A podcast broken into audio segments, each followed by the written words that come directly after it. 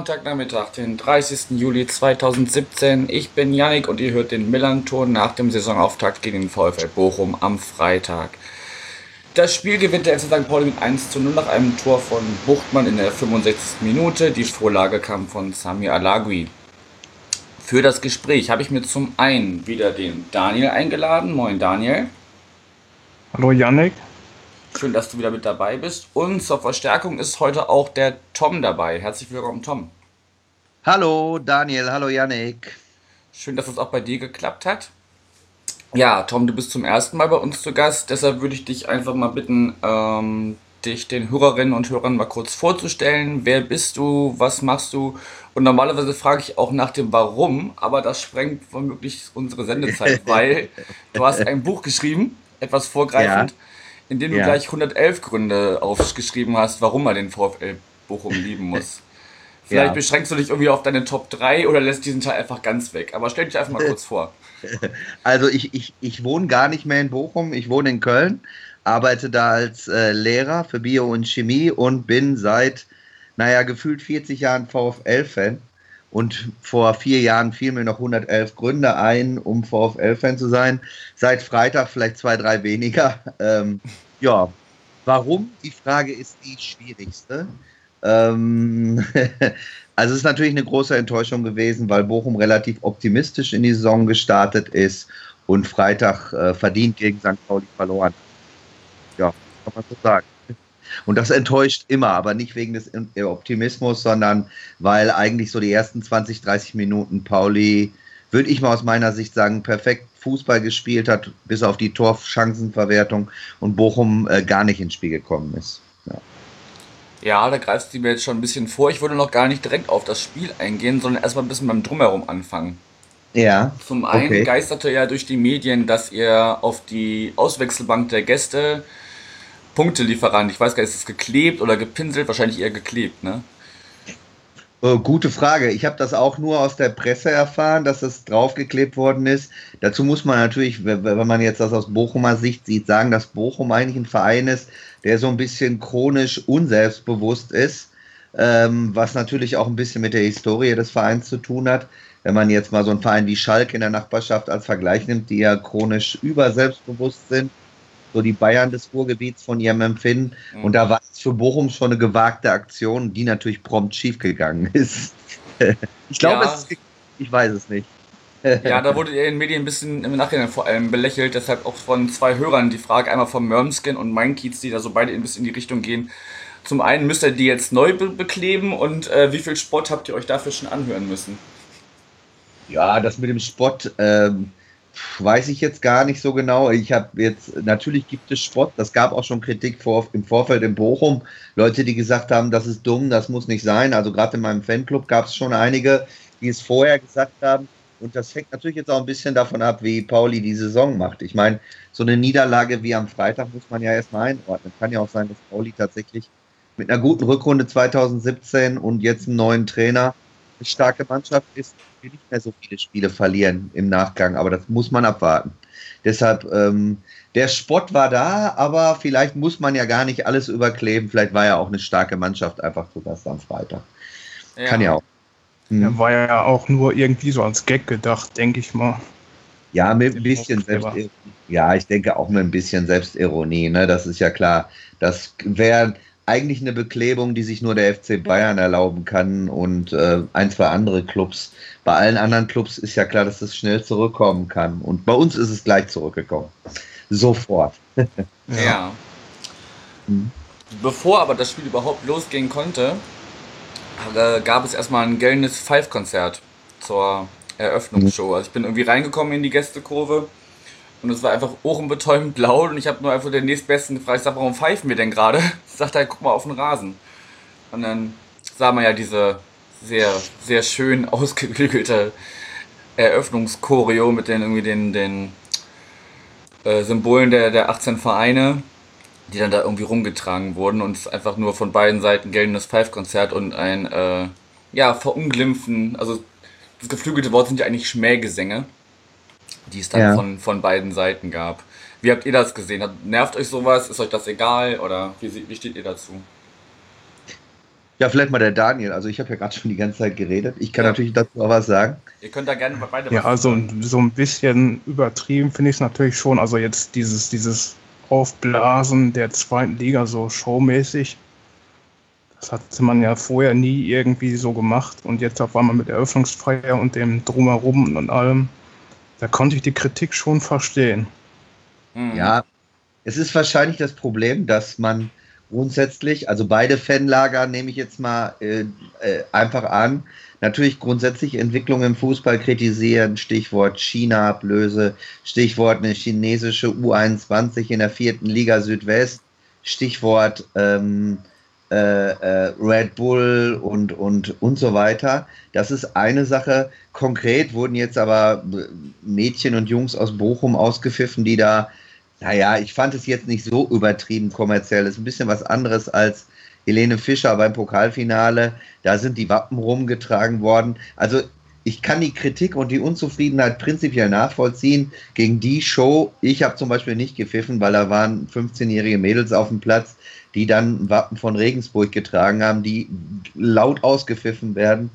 Ja, ähm, hat vielleicht ein bisschen die Falschen getroffen in dem Moment. Wobei ich natürlich den Hintergrund verstehe. Aber ja, fand ich, fand, ich habe mich nicht dran beteiligt, sagen wir so. Hm. Ja gut, ich habe mich zum einen nicht beteiligt, weil ich A nicht auf Fingern pfeifen kann und B keine Trillerpfeife hatte. Sonst hätte ich wahrscheinlich auch gepfiffen, weil es geht ja wirklich, also klar, die, die auf dem Platz standen, sind da äh, überhaupt nicht die, die Schuldigen. Und es gab ja auch dieses schöne Banner auf eurer äh, Heimseite, wir pfeifen auf eure Show. Und Ja. zwischendurch wurde noch eins, habe ich auch noch im Netz gefunden, ein Bild davon, ähm, eine Spruchtapete, wir wollen keine Show, scheißen aufs Event, wollen einfach Fußball, wie man ihn von klein auf kennt. Und das ist, glaube ich, einfach das, ne, so ein bisschen, ja, ist ein bisschen belastet der Spruch, aber während den Anfängen so, ne? Also, es Ja, muss ja, ja, nicht klar. erst, es muss ja nicht erst eine Halbzeit schon mit Helene Fischer sein, sondern es fängt ja mit sowas an, dass dann auch die, die zweite Liga äh, infiltriert wird sozusagen vom, vom Kommerz, ne? Ja, ja. Ja, das, genau. das ist mit Sicherheit richtig. Also es ist natürlich, ich glaube, dass gewisse Spiralen einfach überdreht sind und dass die Leute sich dagegen wehren und dass auch für das Geschäft diese extremen Tendenzen irgendwann schädlich werden, weil äh, Sponsoren und Fans sich auch irgendwann abwenden, wenn es einfach zu extrem wird. Und das sind natürlich so erste Schritte, braucht man sicherlich nicht für die zweite Liga, aber dass es so ein Auftaktspiel gibt. Pauli finde ich jetzt so schlecht. Das hat ja Sport ja, man ist zwei Mannschaften, die einen relativ großen Namen haben für diese Liga und macht ein Auftaktspiel. Da ist jetzt erstmal, finde ich, nichts Verkehrtes dran. Aber, ja, Ja, man muss halt gucken, wie sich das entwickelt. Ne? Du warst gerade zwischendurch ein bisschen abgehackt, aber ich glaube, man hat verstanden, Ja. was, du, was du sagen Okay. möchtest. okay, alles klar. Gut, Ja. wenn wir dann so ein bisschen ins Spiel reingehen. Ähm, Tom, du hast es schon so ein bisschen gesagt, die erste halbe Stunde gehörte wirklich St. Pauli. Also es fühlte sich auch wirklich wie ein, eher wie ein Heimspiel an, als irgendwie wie ein Auswärtsspiel. Wäre da nicht so viel Blau im Umkreis gewesen, hätte man gedacht, man steht am Millantor. Ähm, ja, mit vielen Offensivaktionen eigentlich scheitert es nur daran, dass wir nicht in Führung gegangen sind, weil eben irgendwie der letzte, der letzte Abschluss nicht kam. Und von eurer Seite war wirklich wenig zu sehen. Das war dann erst so, als es so Richtung, Richtung äh, Halbzeitpause ging. Ich weiß nicht, Eisfeld hatte dann eine gute Situation, wo Himmelmann pariert, der sowieso. Ähm, wir hatten ja auch im Vorfeld diese große Torwartdiskussion, weil ja äh, wieder ein Wechsel bei der Nummer 1 stattgefunden hat, von Herwagen zurück zu Himmelmann. Und der hat es wirklich, also zum einen in der ersten Halbzeit, aber auch vor allem in der zweiten Halbzeit wirklich äh, da die Null gehalten auf unserer Seite. Ja. Tom, wie hast, du- Herwagen- äh, ähm, Daniel, wie hast du die erste Häl- Hälfte gesehen? Ja, die, ja, so ähnlich habe ich die gesehen. Also die erste halbe Stunde war echt eigentlich ein Dauerlauf aufs Bochumer Tor. Hm. Also da hat man keine Luft zum Atmen gehabt, da ging gar nichts auf Bochumer Seite. Und das wurde echt erst, weiß ich nicht, nach der Umstellung von Atala nach 35 Minuten oder so, wurde das erst so langsam, langsam besser und weiß ich nicht, ich habe mir auch, hab mich auch, hab mir auch gedacht, weiß ich nicht, wo ist man denn hier? ja. Da ging echt gar Welt. nichts. Ja, Hm.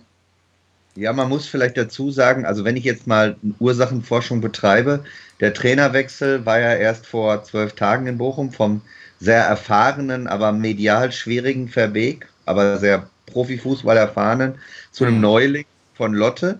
Und der hat halt eine Umstellung vorgenommen. Der hat den Kelozzi, der eigentlich ein sehr guter Außenverteidiger ist, ins Mittelfeld gezogen und hat auf Gündüz gesetzt, der im Rückraum riesen Lücken hatte. Der arbeitet nicht defensiv. Und da hat man bei St. Pauli sehr viele Offensivaktionen im Rückraum von ihm gesehen. Das heißt, es war auch ein Stück weit vom Bochumer Trainer so bei der Premiere eine, ähm, na, also ich will nicht sagen vercoacht, aber ich würde mal sagen, schon so eine Situation, wo man sagen könnte, dass, da hätte er schneller reagieren müssen, schneller, schneller wechseln müssen oder schneller umstellen müssen und nicht 35 Minuten warten. Das, das war schon auch ein Stück weit ähm, ein Trainerfehler in dieser Partie in der ersten Halbzeit, würde ich sagen. Mhm. Gut, nun ist ja in der ersten Halbzeit zum Glück aus eurer Sicht gar nichts passiert. Und äh, wenn wir jetzt in die zweite Halbzeit überschwenken, seid ihr ja eigentlich äh, ganz gut aus der Pause gekommen. Also ich erinnere mich vor allem an eine Szene irgendwie in der 50. Minute, wo äh, es irgendwie mehrere Chancen gab und dann geht der Ball irgendwie quer, also äh, parallel zur, zum Seitenaus irgendwie in Richtung Tor und äh, Kalla steht auf der Linie und klärt den Ball auf der Linie, wie er das irgendwie letzte Saison auch schon mal gemacht hat. Also so wirklich in allerletzter Sekunde. Also da war deut deutlich mehr Druck auf eurer Seite. Ja, richtig. Also da hat der, äh, der Trainer wohl in der Halbzeit die richtigen Worte gefunden. Allerdings hat er Eisfeld, ich kann mich an eine Situation erinnern, da war frei vor, vor ähm, dem St. Pauli-Keeper ähm, und ähm, da hat er vergeben und dann kommt eine Kontersituation, wo St. Pauli dann sag mal, in, zu dem Zeitpunkt jetzt nicht so erwartungsgemäß die Führung macht. Nach einer halben Stunde hätte man gesagt, ist klar, dass die jetzt fällt, wer verdient. Und da kommt es natürlich zum psychologisch ungünstigen Zeitpunkt. Äh, ja, und dann war schon eine kleine Vorentscheidung gefallen in diesem Spiel. Man hatte nicht mehr den Eindruck, als ob das unbedingt gedreht werden kann. Das ist dann so die Spieldramaturgie gewesen. Ja, es war irgendwie äh, ein Zweikampf von Nerich, der dem vorausging der dann auf Mölle Dali spielt, der spielt einen Diagonalpass auf Alagui, der irrsinnig viel Platz hat. Ähm, und dann bis zum 16er laufen kann, den Ball da festmacht, bis Buchmann, Buchmann nachziehen kann. Spielt äh, nach innen auf ihn und der kann ihn dann flach rechts ins Tor versenken. Das war schon gut herausgespielt, aber klar, also, ne, also so würde würd mir eigentlich denken, so spielt eine Gastmannschaft, ne? Weil, also wir sind ja eigentlich nicht in der Aufgabe gewesen, das, äh, das Spiel zu machen. Nee, also Kontern ist nicht verboten. Kontern ist nicht verboten und ähm, was ich, also so ein Tor kann man aber auch kriegen. Man kann so ausgekontert werden zu Hause, aber wenn man das ganze Spiel sieht, muss man die erste halbe Stunde nehmen, die aus Bochumer Sicht halt völlig konfus war. Ganz, also jetzt vollkommen abgesehen davon, was man im Vorfeld an Selbstbewusstsein oder so Sprüchen auf der Bank hatte, muss man die erste halbe Stunde anders spielen. Und dann nach dem 1-0 hatte ich auch nicht mehr das Gefühl, da haben sie sich zwar nochmal angestrengt, dass Bochum das wirklich drehen kann. Und das, das finde ich also wirklich erschreckend. Nicht, dass man so 0-1 kriegt, das kann passieren, das passieren auch, passiert auch ganz anderen Mannschaften, so ein Kontertor zu kriegen, aber dass, dass dann halt das Aufbäumen überschaubar war, das finde ich halt wirklich alarmierend. Das war dann der Qualitätsunterschied zwischen den beiden Mannschaften. Deshalb muss man auch von einem ganz verdienten Sieg reden. Auch wenn der Treffer vielleicht dann in der Phase ein bisschen überraschend fiel. Mhm. Woran, woran machst du das fest? Also ist das irgendwie, weil die Mannschaft noch nicht so lange zusammenspielt oder also gab es da viele, gab ja gar nicht so viele Wechsel im Vergleich zu der Mannschaft vom letzten Jahr, oder? Tja, es ist schwierig zu sagen. Also es gab, es gab tatsächlich bei St. Pauli weniger Wechsel. St. Pauli war noch mehr eingespielt, aber Bochum hätte eigentlich auch eingespielt sein müssen. Das kann ich eigentlich nicht erklären. Ob das ein Kopfproblem war, ob das der neue Trainer war, ob das vielleicht doch eine überschätzte Mannschaftsqualität war. Äh, oder ob St. Pauli einfach so stark ist, das ist nach dem ersten Spiel schlecht zu sagen. Eine, also ein paar von den Gründen werden es gewesen sein, aber ich kann jetzt nicht sagen, welcher. Ja. Hm. Daniel, hast du da irgendeine Überlegung zu, woran es gelegen hat bei euch? Dass ihr ich da nicht glaub, mehr zurückgekommen seid? Es kann echt an der holprigen Vorbereitung gelegen haben. Also mit dem Trainerwechsel, mit dem unerwarteten Systemwechsel und alles so. Da gab es ja auch noch abgesagte Testspiele. Hm. Atalan konnte sich nicht so richtig vorbereiten und dann schlittert man so in die Saison rein und dann passiert sowas wie, wie am Freitag. Weiß ich nicht, das wäre vielleicht eine Erklärung. Okay, also einfach eine Verkettung unglücklicher Umstände so ein bisschen. Ja, obwohl das, weiß ich nicht, dieses Mentalitätsproblem auch nicht erklären kann. Hm. Ja, schauen wir mal, ob ihr euch da schon im nächsten Spiel fangen könnt oder wie das dann weitergeht bei euch. Ja, weiß ich nicht, habt ihr noch was zur, zur zweiten Halbzeit? Also klar, ihr habt dann versucht, äh, den Ausgleich noch zu machen. Dann gab es aber am Ende eine große Diskussion irgendwie im, Nachhinein, dass die Nachspielzeit, die eigentlich äh, auf drei Minuten vorgegeben war, und äh, Schiedsrichter Dankert hat nur zwei Minuten spielen lassen. Habt ihr da irgendwelche Überlegungen, warum eine Minute weniger? Weil eigentlich ist ja die, die, äh, die Vorgabe von außen bindend und nicht, nicht wie manche denken, irgendwie eine Empfehlung von außen und der Schiedsrichter äh, entscheidet dann selber, wie viel er spielen lässt. Also weil die Vorgabe von draußen muss er wohl äh, laut Regularien mindestens einhalten. Was er dann darüber hinaus macht, ist dann eine andere Geschichte. Also ich habe ehrlich gesagt, äh, aufgrund der, dieses Gefühls nach dem 0-1, irgendwie habe ich nicht das Gefühl gehabt, dass Bochum das an dem Abend noch aufholt. Und deshalb, äh, wenn, wenn dann so ein, wenn man das Gefühl hat, die machen eh kein Tor, dann ist man auch nicht so emotional dabei, äh, wenn diese, diese Regel da verletzt wird. Ich habe es ehrlich gesagt im Stadion gar nicht mitbekommen. Ähm, ich denke, ähm, ich, ich dachte bis jetzt auch, ich habe es immer nur andersrum erlebt, wenn diese, wenn diese drei Minuten dann in fünf Minuten umgewandelt werden. Ich dachte bis jetzt von der Regel auch, das ist Ermessen des Schiedsrichters. Das ist mir jetzt tatsächlich neu, dass das, dass das eingehalten werden muss und nicht unterschritten darf. Äh, deshalb habe ich es im Stadion nicht mitbekommen. Kann ich ja. also nicht mehr sagen. Ja, also ich habe es auch nicht wirklich mitbekommen am Freitag. Ich sehe das ähnlich. Ja, es ist, glaube ich, auch eher was, was man mitbekommt, wenn man es äh, irgendwie am Fernseher verfolgt. Weil man selber achtet ja, ja nicht darauf, wann, wann wird jetzt diese, äh, diese Tafel hochgehalten mit der, mit der Zahl der Minuten oder geben sie es jetzt übers, übers Headset oder wie auch immer. Und ähm, ja, also aus unserer Sicht war das äh, durchaus positiv, weil wir haben, das hat die Vergangenheit gezeigt, gerne schon mal äh, auch in der Nachspielzeit. Ich erinnere mich da an 1 zu 1 in Bielefeld dass wir eigentlich nur noch hätten nach Hause schaukeln müssen. Dann fällt irgendwie auch in der 90. plus irgendwas der Ausgleich. Also von daher war das aus unserer Sicht gar nicht schlecht, dass der Duck hat gesagt, ach komm, wir gehen jetzt einfach jetzt alle schon duschen und warten nicht noch die eine Minute ab. Aber, nee, aber die Frage ist ja halt, hättet ihr noch das Tor gemacht? Oder? Das glaube ich irgendwie nicht. okay. Nee, man muss, auch, man muss ja auch mal sagen, also äh, am ersten Saisonspieltag kann man das nicht einschätzen. Da müsste man jetzt noch so 10, 15 Spiele abwarten. Aber ich habe auch selten so eine frische und spielfreudige St. Pauli-Mannschaft gesehen. Die hat sich ja ausgezeichnet, auch durch eine, durch eine, gerade über den Möller-Dali und zwei, drei Leute, eine schnelle, äh, offensive Spielweise, gar nicht so sehr robust und kampfstark alleine, sondern auch spielerisch Akzente setzen. Vielleicht lag es natürlich auch daran, mein anderes Beispiel, Ingolstadt verliert zu Hause gegen äh, Union Berlin, auch ein anderes Spiel. Äh, gegen Pauli und Union wird man abwarten, wie andere Mannschaften aussehen, wie stark die Mannschaften sind. Vielleicht, vielleicht war es gar nicht so sehr, dass wir so schlecht waren. Äh, das auch natürlich, sondern dass St. Pauli dieses Jahr eine gute Serie spielt. Das kann natürlich auch sein. Ne?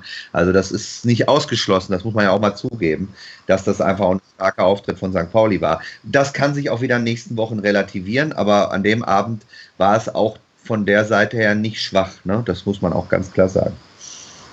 Ja gut, da war, war ja bei uns auch so ein bisschen ein kleines Fragezeichen. Also sicher, Olaf Janssen war schon als äh, Co-Trainer da letzte Saison.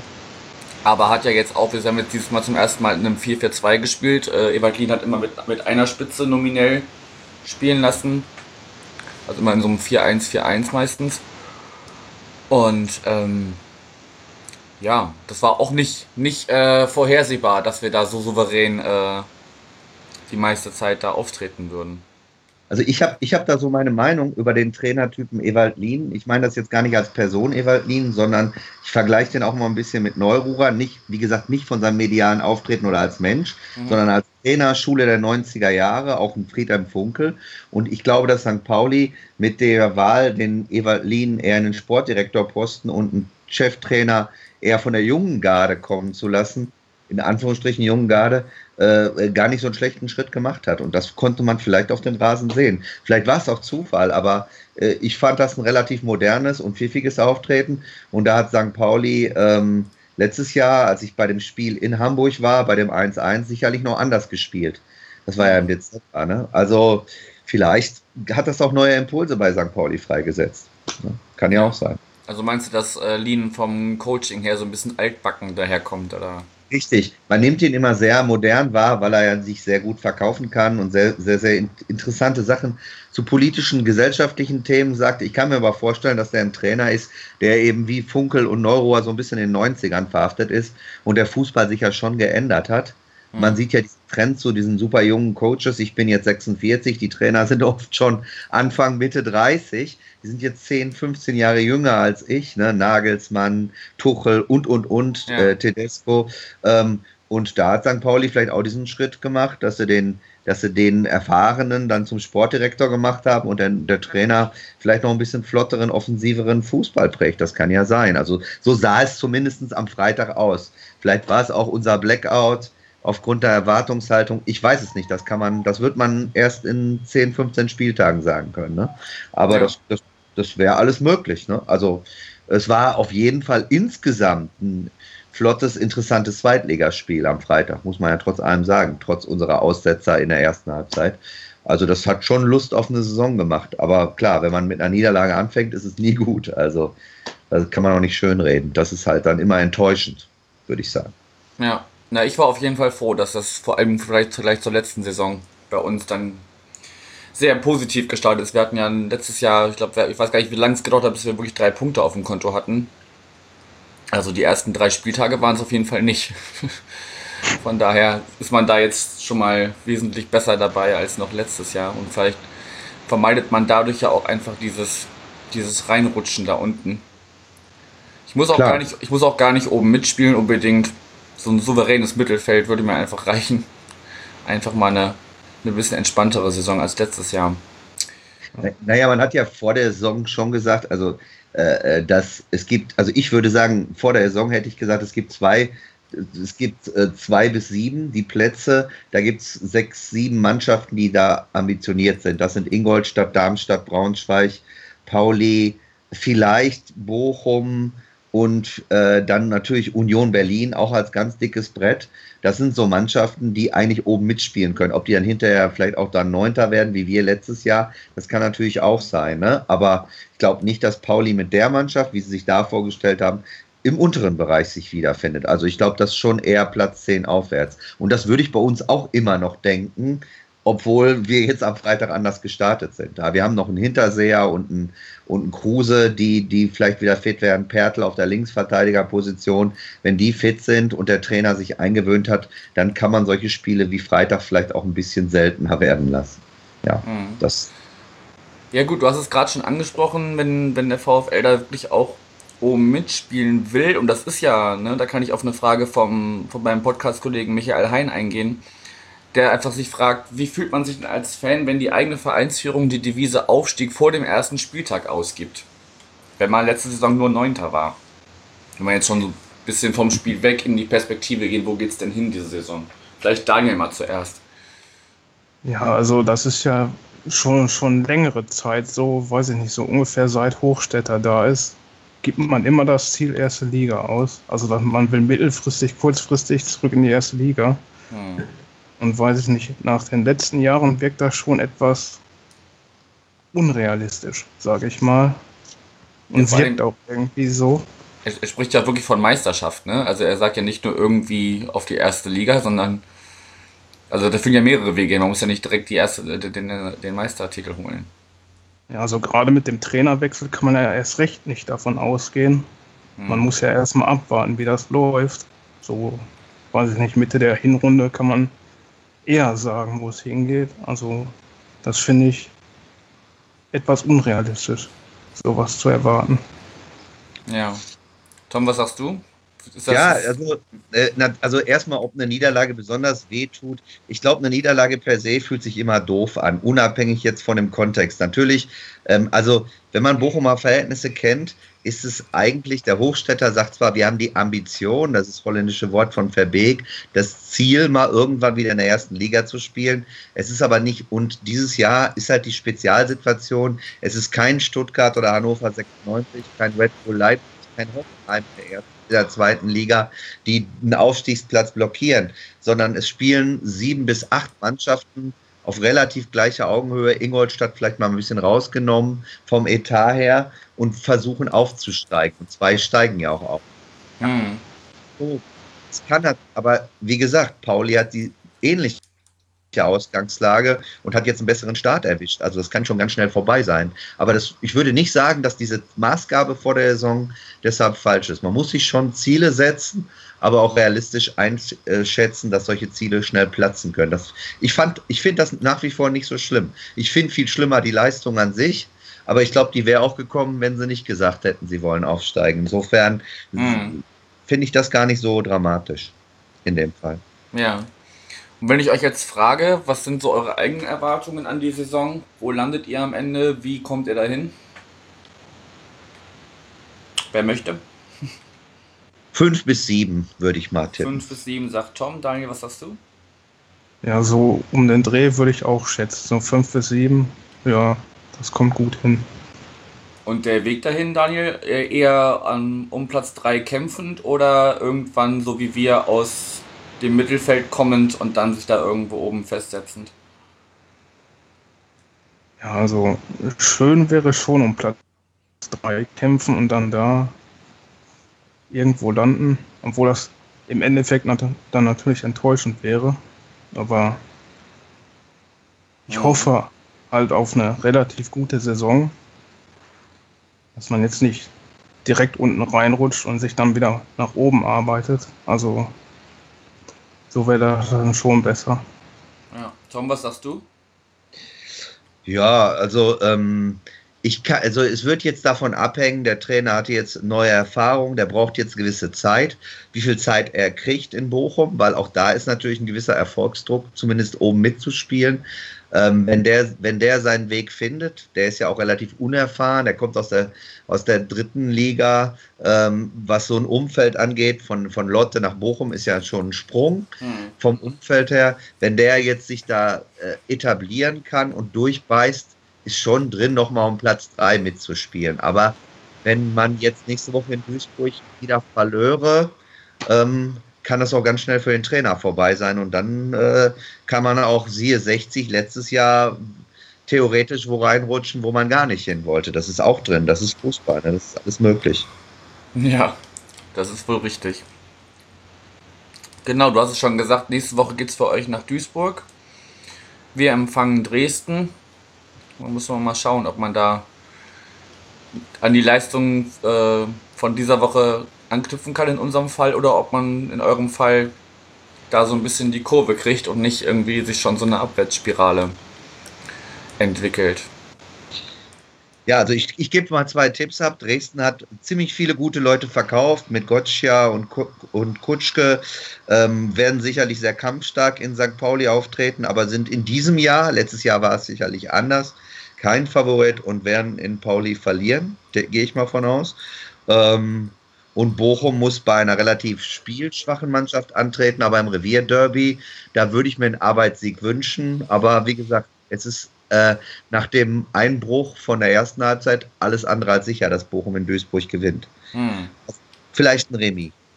Okay. Daniel, was meinst du zu beiden Spielen?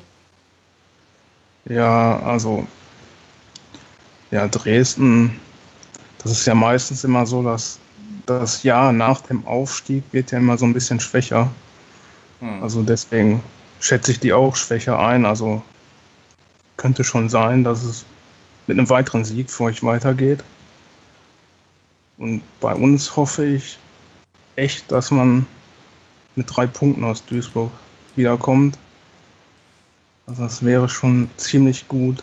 Also mhm. hoffe ich einfach mal. Ja. Aber hältst du es für realistisch oder ist es auch eher Richtung Punkt? Ja, doch, ich halte es schon realistisch, weil Duisburg, weiß ich nicht, ich, ich glaube, die haben diese Saison kaum Chancen auf den Klassenerhalt. So schätze ich die ein. Okay. Ja, schauen wir mal. So, ich habe nichts mehr auf dem Zettel. Habt ihr noch irgendwas, was ihr loswerden wollt zum Spiel, zum Drumherum, zur Saison?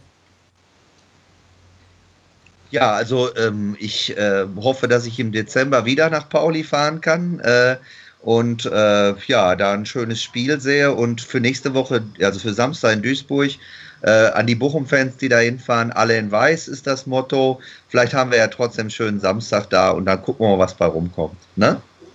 Das klingt doch super. Daniel, bei dir noch irgendwas?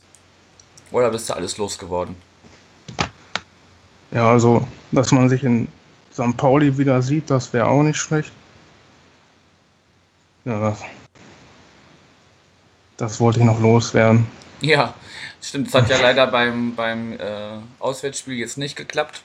Bin Ja. leider etwas, also die, die Straßen waren halt irrsinnig voll, deshalb sind wir relativ kurz vor knapp erst äh, angekommen. Ähm, ja, aber wenn ihr beide nach St. Pauli kommt, der Tom vergisst das St. ganz gerne mal zwischendurch, Okay, Sankt. ähm, dann äh, sagt Bescheid, da kann man sich gerne auf ein kühles Kaltgetränk im Vorfeld oder im Nachhinein treffen. Astra statt Fiege heißt dann das Motto, ne? Ist aber okay. Ist Apro- okay. Apropos Fiege, apropos Fiege, braucht definitiv mehr von diesen Papphaltern, wo man mehrere Becher gleichzeitig transportieren kann. Die sind immer Gut, schon im Verlauf der ersten Halbzeit weg. Okay. Okay, okay. Das als noch Mehr als Hinweis von, von meiner Seite. Genau, mehr Träger. Alles klar. Gut, ich danke euch beiden fürs Gespräch. Daniel, dir für beide Gespräche und ja, Ja, viel Erfolg für die Saison. Wäre schade, wenn ihr irgendwie nicht mehr nächstes Jahr dabei seid, aber da das sieht ja gar nicht aus, so, so weit soll man ja auch gar nicht unken jetzt, nur weil es einmal nicht geklappt hat mit dem Start. nee, Und- nee, wird schon nicht. Gut, dann noch einen schönen Sonntagnachmittag und wir hören und sehen uns. Tschüss. Tschüss. Ciao.